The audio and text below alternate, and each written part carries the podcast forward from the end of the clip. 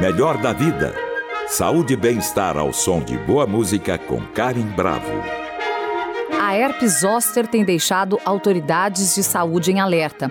Essa velha conhecida de médicos e infectologistas do mundo todo tem tido um aumento no número de casos no Brasil. De acordo com um estudo recente da Universidade Estadual de Montes Claros, o número de casos da enfermidade aumentou em média 35,4% no Brasil nos últimos anos. É uma doença infecciosa provocada pelo vírus varicela zoster, o mesmo que causa catapora que é a infecção primária manifestada a partir do momento da contaminação.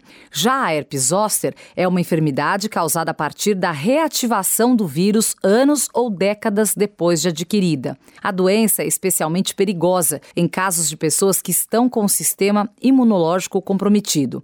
Para falar sobre o assunto, nós convidamos a infectologista Rosana Richman, médica do Instituto de Infectologia Emílio Ribas e do Hospital e Maternidade Santa Joana. Olá, seja muito bem-vinda ao Melhor da Vida, doutora Rosana. Tudo bem? Tudo bem, você? Muito bem também. É um prazer recebê-la aqui novamente, doutora Rosana. A gente vai falar sobre o herpes zoster, tem tido um aumento é, no Brasil, segundo as pesquisas que a gente tem lido nas, nas agências de notícia. Eu resolvi trazer esse tema aqui para o Melhor da Vida para a gente ver se é isso mesmo e vamos bater um papo é, sobre isso. Eu queria começar te perguntando, doutora Rosana, qual é o agente etiológico responsável pela doença herpes zoster? Bom, primeiro falar que eu estou super de acordo com você, que é um tema muito importante para esse momento atual e esses últimos anos que a gente tem vivido e essa tua percepção é real. Realmente a gente está vendo, uhum. nós todos médicos estamos vendo um aumento do número de casos. Então, o herpes zoster é causado pela reativação de um vírus, que é o vírus varicela zoster, que é o vírus da catapora, aquela uhum. doença comum que as crianças têm na infância, que muitos de nós, eu diria que a imensa maioria dos brasileiros tiveram na infância. A gente tem na infância a catapora, que é,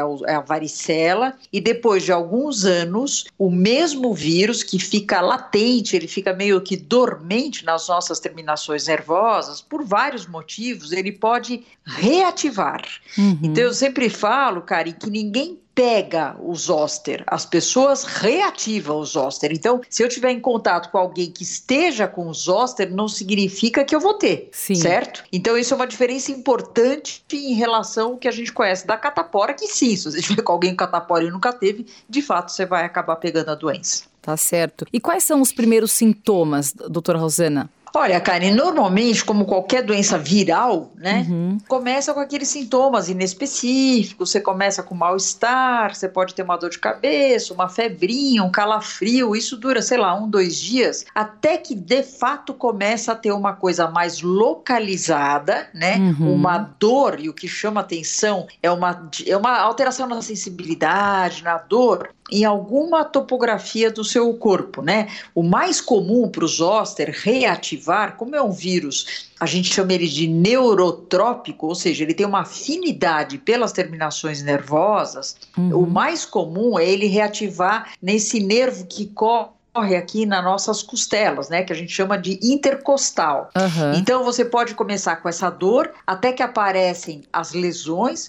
É como pequenas bolinhas d'água que pode aparecer, começa com uma base mais avermelhada, em cima daquele, daquela pele que tem a base avermelhada, você tem uma bolinha d'água. Uhum. E ela vai seguindo o trajeto do nervo. Então pode ser intercostal, pode ser facial, ou seja, você pode ter isso na face, uhum. pode ser na região do pescoço, pode ser no braço, pode ser na perna. Então, não que apareça tudo ao mesmo tempo, mas você pode ter manifestações fazendo o trajeto desse nervo. E essas lesões, então, elas podem aparecer em qualquer lugar do corpo, certo? Sim, sempre no trajeto do nervo. Isso é importante, Sim. porque assim, Karen, eu recebo no, no, consultório, não é incomum eu receber gente que fala, doutor, eu tenho zoster, sei lá, a cada dois meses eu tenho zoster. Eu já olho e falo, hum, não é zoster isso. Uhum. Porque ele pode confundir com herpes simples, que é outro vírus, eles são da mesma família, mas é outro vírus com outro tratamento, é, é bem diferente. Sim. O herpes simples é aquele que muita gente tem ou no lábio ou na região genital. Esse sim vai e volta com uma, pode, né, ir e voltar voltar com uma, com uma frequência mais curta. Uhum. O zoster não, em geral você tem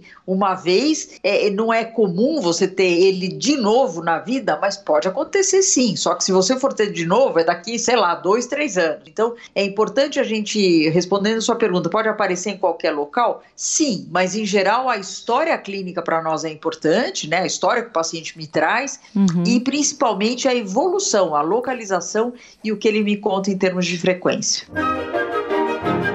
Melhor da vida com Karim Bravo. Hoje eu converso com a infectologista Rosana Richman sobre herpes zoster.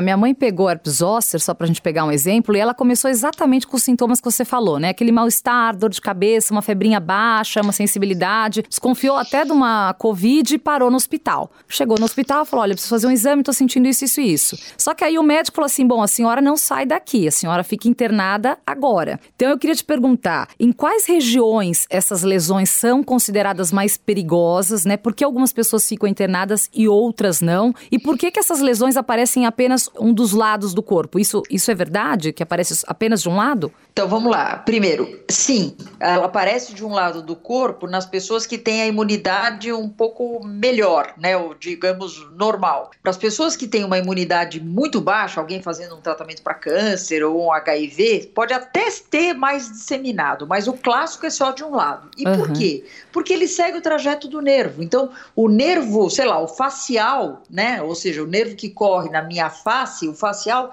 ele é só de um lado. Eu tenho o facial direito e o facial esquerdo, uhum. mas um não comunica com o outro. Então, como ele faz? É, é, eu sempre falo, Karen, de uma forma que as pessoas entendam. Imagina Sim. um fio elétrico desencapado. É uhum. isso que o vírus causa. Então, você tem um fiozinho, ele vai pegando o trajeto daquele fio, daquele nervo, e ele vai desencapando esse fio. Por isso que ele dá tanta sensibilidade e dor. Uhum. Só que o fio do lado direito, ele não se comunica com o mesmo do lado esquerdo. Por isso que ele vai só de um lado de um do lado. corpo. Esse é o clássico do zoster. Claro. E no caso da sua mãe, eu imagino o, o zoster mais, mais grave são exatamente aqueles que pegam os nervos mais da face, Isso. que podem inclusive pegar o nervo oftálmico, o nervo do, do, do, do né, do, do é, oftalmológico. E tem, tem, infelizmente, tem casos até de perda visual se Sim. você não agir eh, corretamente. Uhum. Então, nos casos de herpes facial, em especial em pacientes que têm um pouco mais de idade ou algum fator de risco, principalmente relacionado à idade, diabetes, tem vários outros fatores, você pode ter uma progressão mais rápida e mais grave. Então a gente Sim. interna para poder dar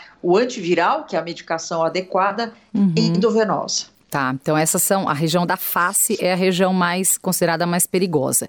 Pode completar, por favor. Então, Karen, é o, é o caso atual que nós tivemos, né, que eu acho até que foi, foi interessante como, como ilustração do cantor, do Justin Bieber, que ele teve um quadro de um herpes, uma reativação do herpes zoster, né, uhum. na forma de uma síndrome que a gente chama de Hansen-Hunt, porque é o nome do neurologista que descreveu essa síndrome lá atrás, 1800 não sei quanto, mas o fato é que nesta síndrome, ele pega, o vírus pega o nervo facial, e também o nervo auditivo. Por isso que as pessoas podem ter lesão dentro do ouvido, elas podem ter alteração de tontura, vertigem, dor intensa no ouvido, levando aquela paralisia da face, a paralisia facial que nós vimos as fotos dele, etc. Sim. Então, são quadros realmente que para nós são mais importantes do ponto de vista clínico. Sim. E a forma de tratamento difere de acordo com a região, doutora Rosana? Quanto tempo pode levar um tratamento, uma média?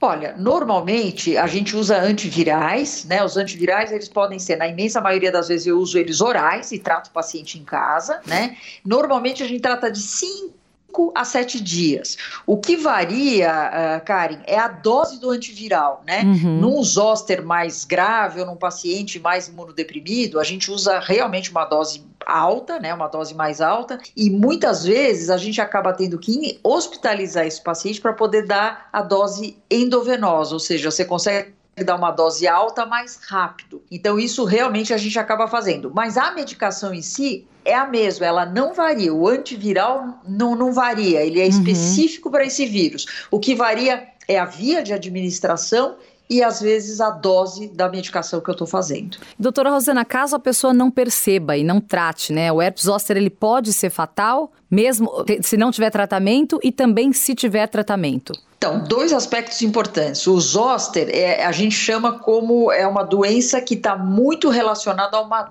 dor crônica. Uhum. E é uhum. isso que muda a qualidade de vida do paciente. Então, ele ter a lesão na face, etc., pode ser perigoso? Pode, mas isso muitas vezes vai embora. O que fica, Karen, e isso muda totalmente a qualidade. Imagina você dormir e acordar todo dia com dor, e uma dor realmente que eles falam que é lancinante, uma dor muito forte. Uhum. Então, esse é o problema do herpes zoster, é, é o que a gente chama de neuralgia pós-herpética, ou seja, o vírus vai embora, a lesão vai embora, mas o nervo fica destruído. E essa, por definição, alguém que tem a dor mais do que três meses já é classificado como neuralgia pós-herpética. E você tratar isso, Karen, é muito complicado. Então, o tratamento precoce inicial, fazer o diagnóstico correto e entrar com o antiviral correto é muito importante no, no desfecho a, a, a longo prazo para a pessoa ou não ter a neuralgia pós-herpética e de outro lado, como você pergunta, pode levar à morte? Pode, e eu vou te explicar uma coisa que pouca gente sabe, uhum. mas cada vez mais está tendo relação dessas infecções virais com complicações cardio uh,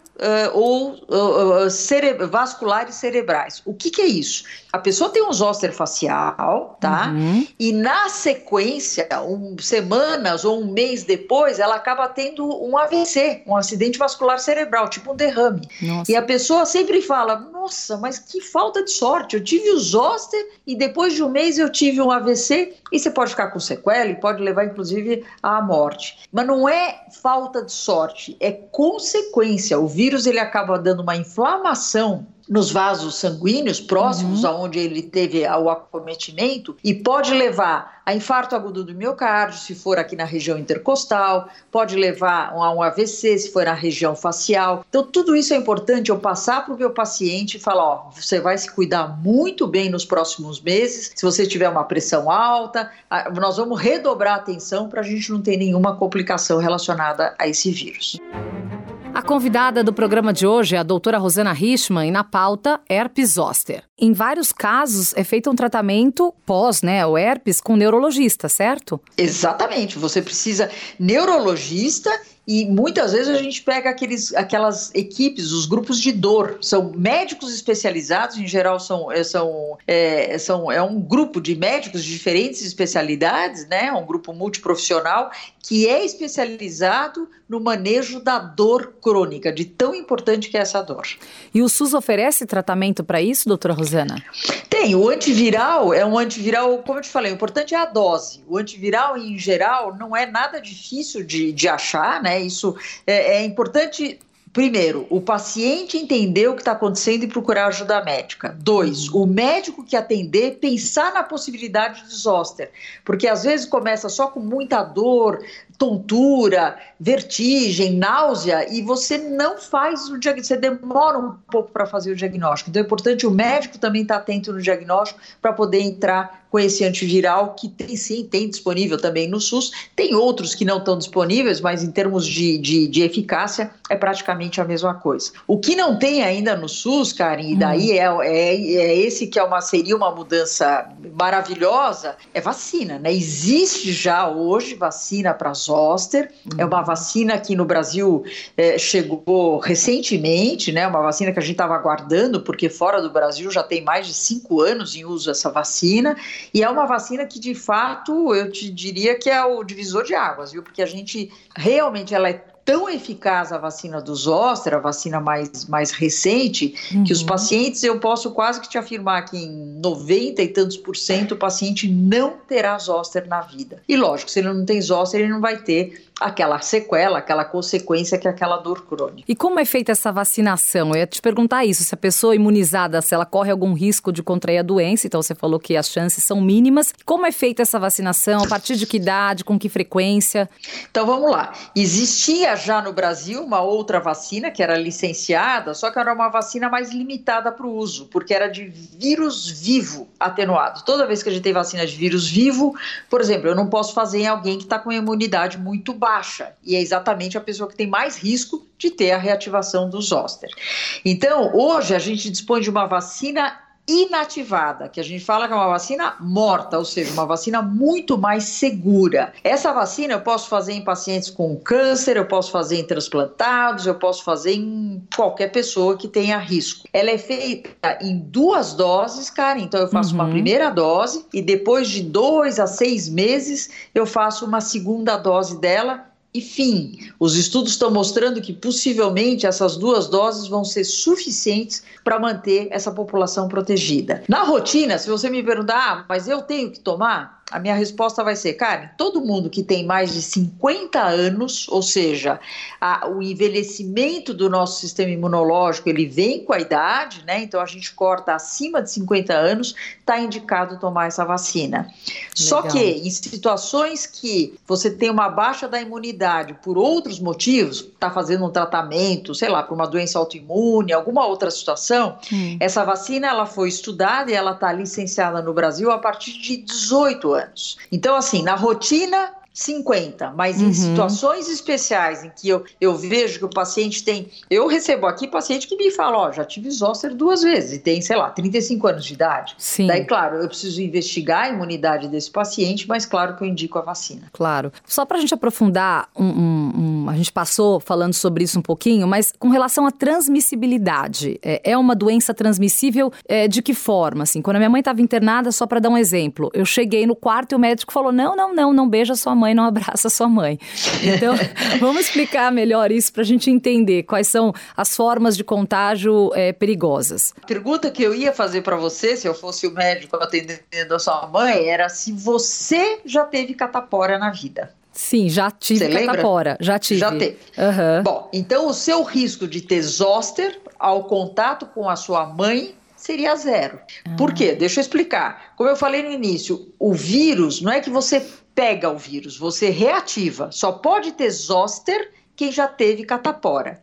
Quem nunca teve catapora não terá zoster, porque é uma reativação. Legal. Tudo bem? Sim. A primeira vez que eu entrar em contato com esse vírus, vamos supor, é, não você, agora, sei lá, um dos seus filhos não vacinado para catapora, que eu sei que é mentira, mas só para dar um exemplo, uhum. né? Vamos supor que um dos seus filhos não seja vacinado para catapora e tenha contato com a sua mãe, com a avó, uhum. com as uhum. lesões lá em atividade. Sim. Eles sim podem pegar catapora, não zoster. Ah, entendi. Tá claro? Claríssimo. Então, quando a gente fala que, olha, não tenha contato com o paciente com zoster, depende. Se eu já tive catapora, eu não vou pegar zoster, porque se eu te pegar alguma coisa, vai ser a catapora e não os zoster. Eu não sei se está confuso, mas é assim que funciona. Não, não, agora ficou claro. Por isso que eu achei melhor a gente aprofundar um pouquinho, porque às vezes fica confuso essa relação, né? Eu li isso quando eu estava estudando aqui para nossa entrevista e eu falei, acho que é melhor a gente fazer uma pergunta só sobre isso para ficar clara essa, essa relação. É, eu... não, na, na lesão, então, só para só deixar claro, então naquela lesão da pele tem vírus? Tem, tem vírus. Então como é que eu posso adquirir? Se eu tiver um contato de beijar e eu nunca tive catapora, fora eu posso pegar. Uhum. Mas assim, o zoster não. Sim. Melhor da vida com Karim Bravo. O assunto de hoje é herpes zoster e quem nos ajuda a entender melhor como é essa doença é a infectologista Rosana Richman. Eu li também, doutora Rosana, uma reportagem que falava da relação entre herpes zoster e imunodepressão, especificamente a dos pacientes com AIDS que apresentam herpes zoster. É, queria que você falasse um pouquinho dessa relação. Então, o paciente vivendo com HIV AIDS, ele tem de saída uma, uma diminuição na função da imunidade dele. Então, ele tem uma imunidade mais prejudicada, uma resposta imune mais prejudicada. Então, isso favorece O zoster é um vírus oportunista, uhum. né? Então ele se aproveita da nossa baixa de imunidade para reativar. Então isso, eu diria para você que mais no passado, viu, Karen? A gente via com mais frequência os nossos pacientes soropositivos de HIV ter essa reativação. Então quando chegava um paciente para mim no consultório, relativamente jovem, com zoster, eu tinha a obrigação de afastar a possibilidade de ter uma infecção pelo vírus HIV por trás daquele quadro clínico. Sim. Hoje, se chegar alguém de 35 anos com zoster, para mim é quase rotina. Por quê? Porque nós estamos muito mais vulneráveis, seja pelo estresse, você não sabe a quantidade de zoster que nós vimos durante a pandemia. Hum. E não tem nada a ver com o vírus HIV, tem a ver com o estresse que todos nós vivenciamos nesse período e a gente pensa que não, mas isso mexe muito com a nossa resposta imune. Uhum. Então, com isso, a gente viu, e tem estudos, viu, Karen, mostrando uhum. exatamente isso. Pacientes que tiveram Covid, né, acabam tendo um risco maior de ter uma reativação do zoster do que os pacientes que não tiveram Covid. Sim. Então, existe essa relação, sim, de uma coisa com a outra. Então, toda a situação. Quer ver um outro exemplo? Uma gestante, né? Uhum. Gestante também é uma, é uma, é uma por mudanças fisiológicas, hormonais, as gestantes elas têm uma resposta imune diferente do que alguém com a mesma idade não gestante. Então, uhum. um quadro de zoster numa paciente gestante em geral, ele é mais grave, ele é mais extenso, hum. exatamente porque essa resposta imune dela é pior. Os diabéticos também estão mais sujeitos a desenvolver essa doença? Porque você citou lá atrás a diabetes. Certamente. Sim. Os diabéticos, os cardiopatas, os asmáticos, os pacientes que têm doença pulmonar crônica, é, perdas. Então, assim, às vezes tem alguma coisa impactante, ou perdeu o emprego, ou perdeu o cachorro, coisas que mexem muito com a nossa resposta imune. E a própria idade, né, Karen? O principal uhum. gatilho para você ter a reativação é a idade. Tem dados nos Estados Unidos que mostram que um a cada três pessoas nos Estados Unidos acima de 70 anos, que durante a vida vai ter a reativação do zoster. Então, não é nada incomum a gente ver isso e isso vai aumentando conforme a idade vai aumentando. Agora, então a gente já sabe, o vírus da, da varicela ele persiste por anos e pode reaparecer. Agora a pergunta é o seguinte: ele reaparece, pode reaparecer sob nova apresentação? Ele sempre se apresenta de forma mais grave ou não? Não, e você tem uma, você pode ter a reativação em algum desses trajetos de nervo, né? E se você tiver de novo, sei lá, eu tive daí você vai me falar, ah, então eu não preciso tomar vacina porque eu já tive. Não, não é bem assim. Ele pode reativar de novo. Em média, em média, uns três anos. Por isso que depois de seis meses de alguém que teve o quadro da varicela, a própria Sociedade Brasileira de Imunizações é, é, recomenda esse intervalo de seis meses entre o quadro agudo para você receber uma vacina, porque você pode reativar. A segunda reativação não necessariamente é mais grave ou menos grave. Ela pode vir da mesma maneira, então não existe muito essa regra. E ela pode aparecer sim em outra localização. Então, se eu tive um zoster, sua mãe, né, que você deu o uhum. exemplo, ela teve um zoster facial. Sim. Ela pode ter zoster daqui a alguns anos? Pode. E tem que ser facial? Não. Ele pode ser intercostal, ele pode estar numa outra topografia. Então, se você me perguntar se eu indicaria a vacina para sua mãe, certamente eu indicaria a partir de seis meses depois que ela teve o quadro agudo. Ah, ótimo. Então, para a gente finalizar aqui, doutora Rosana, Vamos tentar é, pensar juntas aqui, por que, que nós estamos vendo esse aumento no número de casos? Algo mudou em relação à doença? Ou tem a ver mesmo com essa coisa do estresse que você citou, que aumentou o estresse durante a pandemia? Algumas coisas são importantes. Primeiro, a, a, a nós, uh, e tem dados do Brasil, praticamente 97, 98% da população adulta brasileira já teve catapora, ou seja, todos nós somos candidatos até a reativação do zoster. Primeiro. Uhum. Dois, a nossa sobrevida está cada vez maior. Né? Nós uhum. estamos envelhecendo, a nossa população, isso por um lado é excelente, mas por outro lado faz com que a gente veja mais e mais casos de reativação do zoster, exatamente pelo envelhecimento da nossa população. Nosso estilo de vida hoje, qualquer um que vive num grande centro, ou não precisa ser num grande centro, mas qualquer um que vive nessa agitação toda que a gente está vivendo, com uma alimentação não, não, não tão adequada, sem o descanso necessário, sob estresse, sob pandemia, tudo isso favorece sim o aumento do número de casos. Então eu diria para você que nós temos as doenças de base, que é cada quanto mais idade eu tenho, eu vou ver mais diabetes, mais hipertensão, mais doença cardíaca uhum. e assim vai. Então, se eu tenho um, um aumento do número de população que é candidata, que pode ter essa reativação, eu vou ver o maior número de casos nessa idade e no jovem está muito mais relacionado ao estilo de vida que a gente tem levado. Claríssimo, bom, muito bom. É sempre esclarecedor demais falar com você, doutora Rosana. muito bom. Imagina, eu, eu gosto muito de participar aí, porque eu acho que é sempre uma. são informações importantes e que a gente, lógico, o intuito nunca é assustar ninguém, mas é informar e saber que tem o que fazer. Claro, é muito preciso informar. E agora, como eu não tenho mais você é, com tanta é, frequência no Jornal da Cultura, eu vou trazer você sempre que eu puder aqui para o Melhor da Vida para a gente falar sobre os assuntos relacionados à saúde. Muito Será bom. um prazer sempre. Muito obrigada. Nós conversamos com a infectologista Rosana Richman, médica do Instituto de Infectologia Emílio Ribas e do Hospital e Maternidade Santa Joana. Muito obrigada pela presença. Até a próxima, doutora Rosana. Até a próxima. Até. Beijo. Beijão.